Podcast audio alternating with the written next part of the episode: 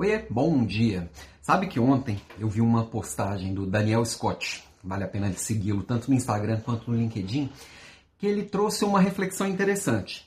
Bom, quem já me acompanha aqui há algum tempo sabe que eu não, não, sou muito de televisão, nem tenho sinal de TV a cabo nem de TV aqui, mas não tem como estar no Brasil e não ouvir nada a respeito do tal do BBB. Não ter ouvido falar da tal da Carol Conká. É, e ele fez uma provocação que mexeu muito comigo, né? Que ele falou assim, quanto que cada um de nós, eu, você, às vezes não somos também uma Carol Conká. Quantas vezes a gente não dá uma concaquizada aí?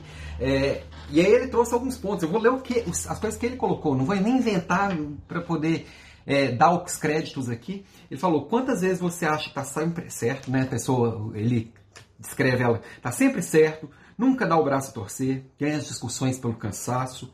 Quando fica sem saída, é, desqualifica o outro ou, ou a discussão e, bom, eu pensei bastante nisso e eu faço isso às vezes, não sei se, não sei qual a frequência, mas eu sei que às vezes eu faço.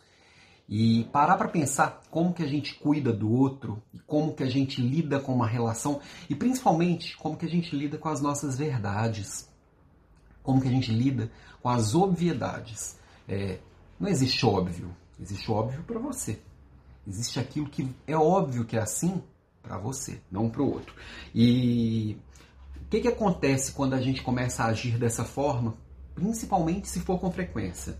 As pessoas começam a evitar a nossa presença, é, começam a olhar para a gente de um jeito ruim e às vezes nos acham arrogantes, ou às vezes nos acham encrenqueiro, às vezes nos acham barraqueiro e, e a gente vai ficando com a nossa imagem também arranhada. Essa semana eu falo um pouquinho aqui de marca pessoal, de imagem pessoal, de, de publicar no digital e cuidado com o tempo e tal, mas tem que tomar cuidado também com a forma que a gente é visto, até porque a vida é feita de alianças, a rede que a gente constrói é o que vai trazer o nosso resultado. Não é só a nossa atuação solo, é a atuação em grupo.